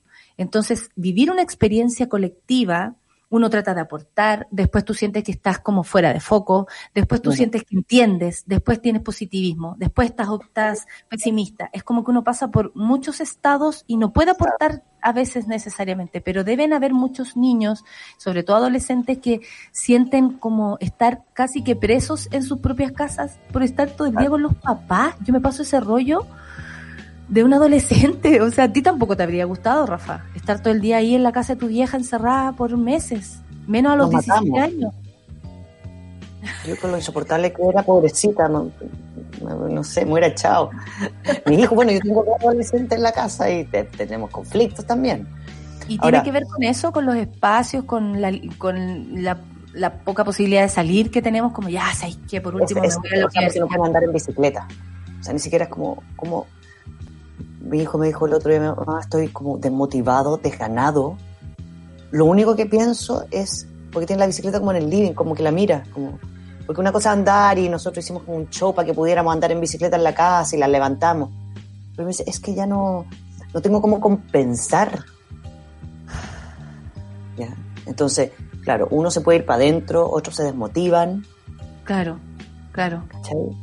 Pero Sí, esto que no- que nos habla ella Tiene que ver con como con una exageración o como una respuesta exagerada ante una situación. Cuando digo, ya, pero entonces arréglame el enchufe. Y el nivel de acumulación de pequeñas cositas es tal que finalmente la explosión de ira es una exageración, se tiran se golpean, se pegan, ¿cachai? O mandan a la cresta verbalmente, millones de berrinches como temporales, es como sacar la energía y después se va para adentro. Y después va a venir la culpa o los arrebatos intermitentes y explosivos también generan mucha angustia, porque tiene un impacto muy negativo en la persona, porque después no entiende. Que es cómo, no entiendo cómo no puedo manejarme. Una de las esperanzas mucho con estos trastornos es cómo no puedo controlarme. Mm, No mm. sé qué me pasa, que me rompiste el lápiz, la tapa del lápiz. Oye, Rafa, pero también puede ser que nos estemos conociendo en otro, y lo digo por porque también le puede pasar a uno, imagínate a un niño o una niña o un adolescente. Puede ser que nos estemos conociendo además, como que la vida nos puso en un lugar que nunca pensamos, para el cual nunca estuvimos preparados, y ahora como que, por ejemplo, oye, tengo, me adapto mucho mejor de lo que yo pensaba.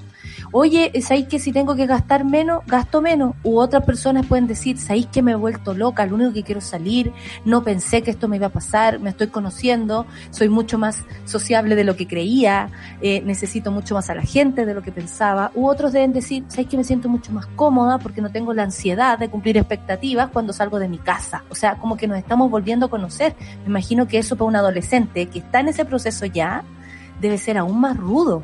Porque a mí, por ejemplo, y te expongo lo que me pasaba a mí cuando era chica, yo sentía que no podía tomar decisiones, que nada pasaba por mí, por mucho que me dijeran Natalia, ¿qué opinas? o yo fuera opinante. Pero si había que faltar o no al colegio, eso dependía de mis viejos.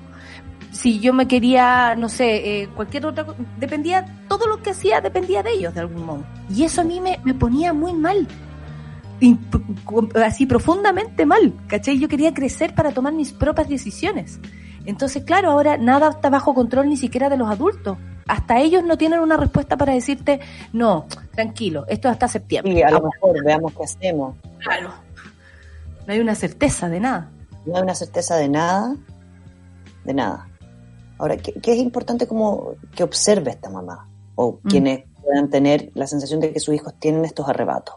Claro. El arrebato generalmente no dura menos 30 minutos, entre 20 y 30 minutos, dura hasta como impulso, donde aparece eh, irritabilidad, ira, eh, la energía se dispara, como la adrenalina se dispara.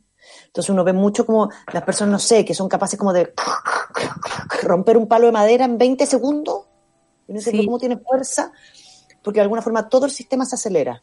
El pensamiento, hay gente que tiene hormigueos, temblores, como, como palpitaciones, como que el cuerpo empieza como que a, se- a- Como a que la ira que se tomara así, como, Sí. como que la ira se apoderara de ti, una cosa así.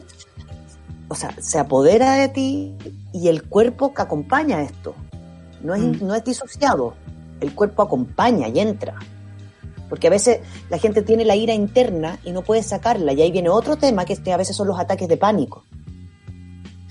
que es cuando me voy para adentro y el cuerpo se empieza a oprimir, a oprimir, a oprimir. Aquí es la explosión para el otro lado. Es como el ataque de pánico, podríamos decir. Es una explosión hacia adentro. Este es hacia afuera. Esto muestra lo que pasa dentro de la cabeza o dentro del pecho de una persona con ataque o crisis de pánico. Claro. Podríamos como hacer esa asociación. Este hacia afuera. Entonces hay gritos, eh, peleas, ¿cachai? Discusiones. Aquí cuando pueden aparecer los amarreos. O sea, la gente se desespera. Daños materiales, daños Sí. físicos. Y eso para el que está afuera es muy violento. Es muy violento O sea, porque tu miedo. tu pareja, tu hermano, quien sea, o sea, de, hermano a hermano también puede pasar, que uno de los hermanos se descompensa y el otro Por eso, por ejemplo, Natalia, violentado desde el otro lado. Tú ¿cachai? cuando me dices de los niños, cuando, cuando empiezan a aparecer este tipo de conducta, ¿no? Yo me acuerdo perfecto porque uno de mis hijos los tuvo y me decía, mamá me pican las manos. Mm. Como que ese era su diagnóstico. O sea, es como, es como la, la metáfora de me pican las manos por hacer algo, me pican las manos por... Me pican las manos. Aquí venía la ira, la ira, y él lo reconoció así. Su terapeuta lo ayudó. Y la terapeuta me decía, cuando le venga un episodio de ira, primero tenemos que identificarlo. Viene la ira y yo tengo que darle el espacio. Entonces buscamos, en ese caso, él era, tenía como nueve años, entonces era como el cojín de la ira, pegarle al cojín de la ira, a ponerle cara, patearlo. Ah, Yo compré, recuerdo que me compré un bat de béisbol y, y, el- y le pegábamos, y lo mismo voy cara terapia con. Es como, finalmente ponerle cara funciona, gritar, como darle el espacio para que yo pueda gritarlo, patearlo, etcétera, para después ver los niveles en los cuales yo puedo entrar y no entrar. Porque lo difícil que a la gente y a los adolescentes les carga es ir a terapia. Claro Como, que ¿Por sí. qué voy a tener que ir a terapia por esto? Eso es una de las cosas más desagradables que uno le puede decir a un adolescente es, bueno, vas a tener que ir a terapia. Mira, la Cata Gaul le dice, qué importante este tema. Yo soy profe de enseñanza media y en mi colegio hay muchos Ya. estudiantes con salud mental muy afectada. Me siento impotente, trato de contener lo más posible, pero es muy complejo. Claro, o sea, yo me imagino que las profes y los profes que ven las caras de sus alumnos o, o- o los alumnos lo buscan para ciertas cosas, preguntarle, o certezas, por ejemplo, como, oiga, profe, usted sabe cuándo se- esto se va a terminar porque mi mamá, ¿cachai? No, me dice que nunca, no tengo idea, pero, pero, pero claro, o sea, debe existir además esta necesidad de encontrarse con sus pares que no es menor, deben extrañar mucho a su gente, a su, a su amigo, a su amiga. Ahora, cuando es un trastorno, Natalia, cuando, cuando realmente uno se encuentra con un trastorno ex- eh, como explosivo intermitente, uno cuando revisa la historia del paciente, esto suele haber aparecido entre los 6 y 7 años, cuando ya empiezan como las exigencias mayores académicas, las exigencias más eh, sociales, ¿ya? Y las causas de esto muchas veces son el entorno, Sí. que es cuando, cuando yo aprendí de mi entorno que existe la posibilidad de tener un trastorno explosivo, o sea que con quien yo me haya criado, mi abuela, mi mamá, mi papá, quien venga, haya tenido estos golpes, yo los reconozco como, como una posibilidad ante el miedo. La genética también, a veces mucho, cuando hay este trastorno familiarmente, eso así, como que lo aprendiste mirando que alguien Mirando. se desahogaba. o sea, si tú tienes eso y yo, tenemos que pensar que todos tenemos los genes para lo que venga, ¿no? Yo puedo ser esquizofrénica, puedo tener un trastorno bipolar, etcétera. Si yo más encima tengo esa genética más fuerte que tú, Natalia, y no sé, yo vivo con mi mamá y a mi mamá se le desarrolla un trastorno bipolar y no se lo trata, yo voy a tener que primero hacerme cargo emocionalmente de eso. Y lo que empieza a suceder es que la emoción de quién es, quién es el adulto en la familia pasa a determinar la emoción del pequeño. Porque finalmente el niño no puede contra el adulto. Si el adulto está mal genio, hay que adaptarse a eso. Si el adulto está enojada, hay que adaptarse a eso. Entonces, si más encima yo tengo la posibilidad genética, se me va a disparar más rápido. La sinapsis va a ser más rápida. Exacto. Entonces, los factores de riesgo son súper importantes a observar, que son antecedentes de salud mental, eh, por tu déficit atencional con, hiper- y con hiperactividad. Eh, voy a leer un par que los tengo aquí. Eh, trastornos límite de la personalidad, personalidades antisociales, conductas disruptivas, trastorno de déficit atencional con hiperactividad, tienen un mayor riesgo a padecer este trastorno impulsivo intermitente si no es, tra- no es tratado. Porque el nivel de frustración por la, por, por la cantidad de energía e ira que se genera en un minuto, si no logro canalizarla, las complicaciones son muy grandes. Porque Mira. uno puede tener problemas de estado del ánimo severo. Dale. Claro, lo que pasa es que la Sheila hace una pregunta súper atingente, creo. Yo te iba a preguntar eso, Rafa, dice, si yo, yo sé que necesita terapia mi, adolescente y no quiere oír, ¿qué hago? ¿Lo tengo que obligar? ¿Sirve obligarlo? ¿O tengo que convencerlo, conversar, hacer un acuerdo? ¿Cómo se hace? Mira, eh, lo que es importante es que entender que los adolescentes son seres pensantes, pero en otros tiempos que uno. ¿Ya? Por lo tanto, claramente, igual que cuando hablamos de sexualidad, no puedo mostrárselo en el momento que está teniendo una pataleta y una ira. ¿No? Claro, claro. Pero no sí decir, necesitáis terapia por mientras le estáis pegando al cojín. No es el momento. Lo que tengo que mostrarle, do- o sea, en un día cuando estemos tomando desayuno y esté animado, sentarla y decirle, ¿sabéis qué, hija? Me pasa lo siguiente. Me preocupa porque cuando te enojas o cuando te frustras por algo, tus niveles de impulsividad son tan grandes que eh, te puedes hacer daño tú, puedes romper tu celular, como puedes hacer, eh, tu nivel de energía es tan alto que me da susto porque no sabemos cómo manejarlo. ¿Te pasa? ¿Cómo lo sentís tú cuando te pasa esto? ¿Qué te ¿Sentís pasó cuando qué sentiste que el otro día le pegaste, no sé, botaste ese vaso? ¿Qué sentiste? O cuando ¿Por qué lo gritaste, me dijiste, baja mierda, no sé. ¿Cachai? Como Claro. que, ¿qué sentís dentro con ese descontrol? Ah, bla, bla, bla, mamá, ay, no sé, ay, no sé qué. Listo, corte. Mira. Pero empezar la conversación. Y, y decir, siento que tenemos que buscar una estrategia para cuando te pase. No es al tiro y la terapia. Cuando te pase, como decir, como me va a venir, me va a venir perfecto, te vaya la pieza, yo necesito estar segura que si le voy a pegar algo va a ser la cama, porque no quiero que te pegues a ti misma, ¿cachai? Como establecer límites de qué vamos a hacer cuando te venga. Incluso eh, como bajar la situación, porque tú lo estás diciendo como, na- como no naturalizarlo, pero hablarlo, no como ponerlo tema tabú, como eso que pasó el otro día. No, oye, cuando botaste el vaso, ¿te acuerdas? Eh, como hacerlo parte del diálogo, porque me, me Porque no imagino voy a que... andarme rompiendo los vasos, no, ¿cachai? Eso no, no- no es parte. Entonces, yo te ofrezco mi ayuda, que es buscar a alguien que trabaje en esto, que, y ahí es donde uno tiene que sacar la palabra como psicólogo o terapia. ¿Por qué? Porque los, ahora hay, la gente le gusta y hay flores de Bach, hay Reiki, hay imanes, y a veces uno tiene que hacer el camino largo hasta llegar y sentarse, porque tú con- con- cuando yo mi hijo te hablamos de esto, era un poco más chico, yo lo tuve que mover. Claro, Pero él, él reconoce la ira ahora. Entonces, cuando después le venía la ira, me decía, mamá, quiero ir donde la Carmen, que era su terapeuta. perfecto, y le sacaba la ira a la Carmen, no sé qué weá hacían, le pegaban machitunes, pero llegaba transpirado. Pero funcionaba, funcionaba. La. Carmen y él lograban hacer. llegaba transpirado. Entonces, de alguna forma es empezar a mostrarlo, porque yo ahora le puedo decir, ah, está ahí con baja tolerancia a la frustración. Sí, y me dice, puta, como ya está reconocido. Que no quiere decir, o sea, lo que quiere decir es que la ira va a aparecer, pero la reconoce. Exacto. Pero primero lo que hay que es mejorar la comunicación en el entorno, darle un lugar, cosa que a la tercera tú le di el lugar, yo le puedo decir, oye, ¿no creéis que ya tres en el mes es un poco mucho para ti? ¿No terminas ya agotada? Porque aparte terminan raja, como... De ahí es como una siesta, por es como una guagua durmiendo después de llorar, como se te Oye, apegan. Rafa, yo creo que, no sé si la próxima semana, ya que tengo a la Clau ahí, podemos seguir con este tema de una, porque, eh, porque por ejemplo, acá la Ágata propone el tema de la fobia social que han desarrollado algunos adolescentes, así como existe esta ira, eh, que pueden ser unos arranques, también puede ser que la persona, ¿sabéis qué? El cabro no sale de su pieza y no lo puedo sacar.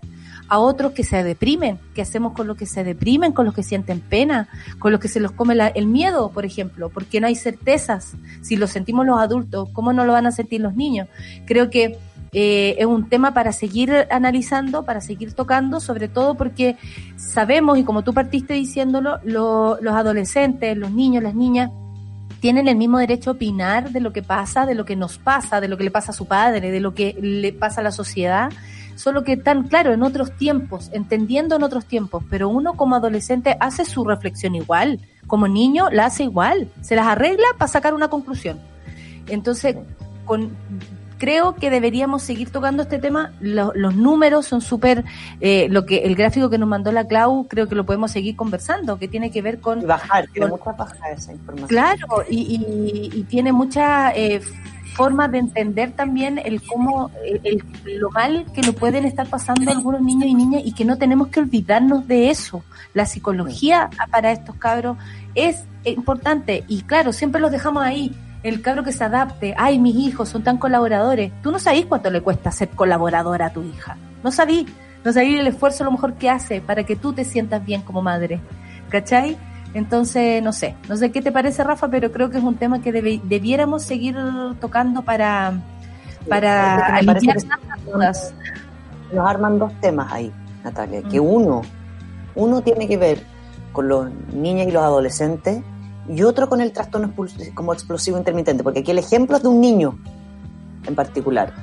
Pero este es un trastorno que, o sea, las siete personas que estamos ahora aquí como en pantalla, lo más probable es que todos lo reconozcamos en algún minuto. Nosotros, ah, soy yo doble.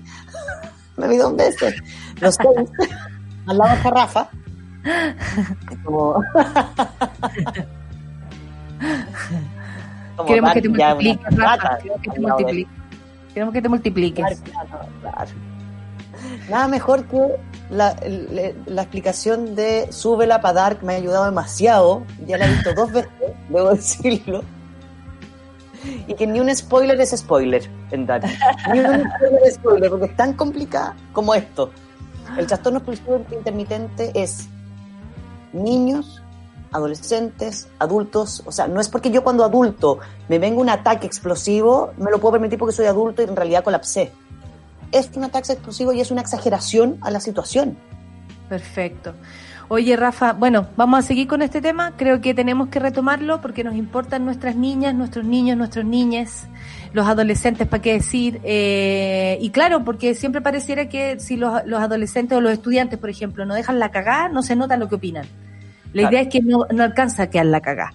la idea es que podamos anticiparnos y entender bien que esto es lo estamos viviendo todas, todos y todes. Muchas gracias, Rafita. Te queremos Quiero mucho. agradecer por última vez a los a las dos personas que nos están escuchando y que nos dieron los relatos para Súbela el otro día, porque verdad, los testimonios fueron hermosos, increíbles, pudimos trabajar mucho con esos testimonios, se notó el trabajo que han Qué hecho estas dos personas por estar felices en su adultez. Por estar de pie. Nada. Muchas gracias. Seguimos recibiendo testimonios, ah, favor no digan mi nombre, así que estamos en eso. Chao Raquel, feliz cumpleaños Raquel. Oye, sí, apareció la cumpleañera. Tu, tu, tu, tu, tu, tu, tu. Apareció la cumpleañera y la saludamos. No tiene sonido, amiga. Prende, prende el pirulo. Justo hoy día te quedas sin voz. No, Pirulo. ¿Aló, aló, aló, aló? Eso. Sí, mucha celebración. Eso. Un pirulo para el, día de tu cumpleaños, por último, pues hija. Por último. Y a tu fiesta Obvio. Vamos a hacer un Víctor ahí, P. dice la Rafa. Gruesecito ahí, dice la Ahí, Rafa. Feliz cumple, Raquel. aquí. Besos, Rafa. Chao, Nata. Chao, Luis. Chao, Clau. Que tengan buen día. Vamos. Por este día. Seguimos, seguimos con, con, con, la, te- con la terapia y con todo lo que nos puede entregar la Rafa, por supuesto. Hoy estábamos hablando de adolescentes, pero yo te quiero saludar a ti, adolescente. Feliz Obvio. cumpleaños, amiga. Te hicimos un homenaje en vida en la mañana, espero lo hayas escuchado. Por favor. Escúchalo por favor. después cuando tengas un Ya. tiempo. Lo voy a buscar, Eh, muchas eh, gracias. Demostramos todo el amor que te tenemos y yo estoy muy contenta de que seamos parte del mismo lugar. De verdad que sí. Oye, muchas gracias, muchas gracias. Para mí, tú sabes lo, lo increíble que ha sido poder estar en este lugar, poder compartir con todos y todas y todes en este espacio tan inclusivo y tan espectacular que sube la radio, cosa que me tiene muy contenta. Así que estoy celebrando estar aquí y la celebración va por dentro. Así que así, así van los cumpleaños en pandemia. la vamos a hacer va por un dentro. carrete, hija, vamos a hacer un carrete para todos los que nos quedamos sin celebrar los cumpleaños. Janet Jara, ¿quieres saludar en vivo y en directo a la cumpleañera? Soy Janet, buenos días. Hola, buenos días. Saludo a la tele cumpleañera. Todo virtual ahora. Todo Me encantó esa virtual. frase de que los cumpleaños se llevan por dentro. Como- ¿Viste? Sí, Paul. La celebración por hizo- dentro. Mi padre me Así hizo es. una torta, me mandaron a hacer una torta que decía un año, como el año del año pasado, 40 años, no 41. ¿Cachai? Como que me, me borró un año, me dijo ya, Yo, este año. yo, de hecho estoy pensando que en mi torta de cumpleaños voy a agarrar la vela de los dos años de la Agustina un tiempo atrás y la de los ocho de la Isis es lo que había. Así que celebrando 28 yo encuentro que es lo más regio que hay. Listo. que no sea 82 Con las velas que había en la casa. Claro. Y Recaredo también quiere saludar en vivo y en directo, ¿no? A la ¿Cómo cumpleañera. está, Recaredo, investigador de la. Fundación Sol? Buenos Buen día. días. Nada más y nada menos. Roger, que sean muchos. Muchas gracias. online. Yo no escucho. Ah, lo tengo No, yo sí, eres- eres tú. Recaredo, perdóname. bueno. Eres tú. Aprieta el pirulo. Sal- aprieta el pirulo. Saluda al, ¿cómo se llama? Saluda a la cumpleañera, por recaredo. Hola, Roger, felicidades, que sean muchos años. Un abrazo. y Que siga ahí Muchas haciendo lo que te gracias. encanta. Muchas gracias, Eh, muchas gracias. Vamos a estar celebrando hoy día. Oye, veo a estas dos personas, Fundación Sol Sí. y Janet Jara. Se vienen temas súper optimistas. Súper de celebración de cumpleaños, ver su cumpleaños, avanzan los años, viene la jubilación. Ah, ya. Ok, pero eh, vamos a hablar de lo que ha pasado en torno a uno de los temas que cruza la pandemia, que tiene que ver con los efectos económicos, pero llevado a las personas. En el mundo de los trabajadores es probablemente, y las trabajadoras, donde más se notan esos efectos. Eh, surgió esta idea de generar una especie de retiro del 10% de las pensiones. Algunos dicen que sí, pero que se devuelva después. Hoy día escuchaba algunas propuestas que dicen, no, para la clase media ya viene, pero en realidad mejor un crédito y entonces no el postnatal. Y bueno, las cosas se enredan Claro, y la ayuda no llega mucho. ¿ah? Nos van a explicar porque eh, no queda claro si está bien o está mal pedirlo porque las autoridades dicen, no, esto es sacrilegio. Y tú le preguntas a la gente en la calle y la gente en la calle dice, yo si tuviera mi 10, mi 10% podría estar dos meses en mi casa. Hoy día dijo un señor. Entonces, a mí me queda la, la gran embarrada y para eso lo solucionaremos con este gran super ciudadano de cumpleaños más encima, con la amiga Janet. Un beso, Janet. Recaredo, Fundación Sol. Un abrazo para todos. Cariños, Y Natalia. Para ti, mi querida zorra, no sé qué edad cumples. Pero te quiero mucho. pero- siempre. No, espérate, que el, otro- el otro año, el otro año que espero que sea post pandemia, voy a celebrar los 40, pero Te voy a googlear, te voy a Ni te googlear. explico. No sé qué, no sé qué edad No cumples. me bueno, crees. te voy a googlear, te voy a googlear, no sé qué edad cumples. Ya. 39, un abrazo, 39. Ya. Un abrazo desde, de, te sigo desde estas jóvenes. Un abrazo. Beso. Ya. Chao, pescado. Feliz cumpleaños. Ahí viene Super Ciudadano. Chao. Eso fue Café con Nata. Gracias por ser parte de esta comunidad y hacer de Mordor un lugar más apacible. Natalia Valdebenito te espera de lunes a viernes a partir de las 9 de la mañana en el matinal más pitiado de Chile. Solo en Sube la Radio. Y en otra sintonía.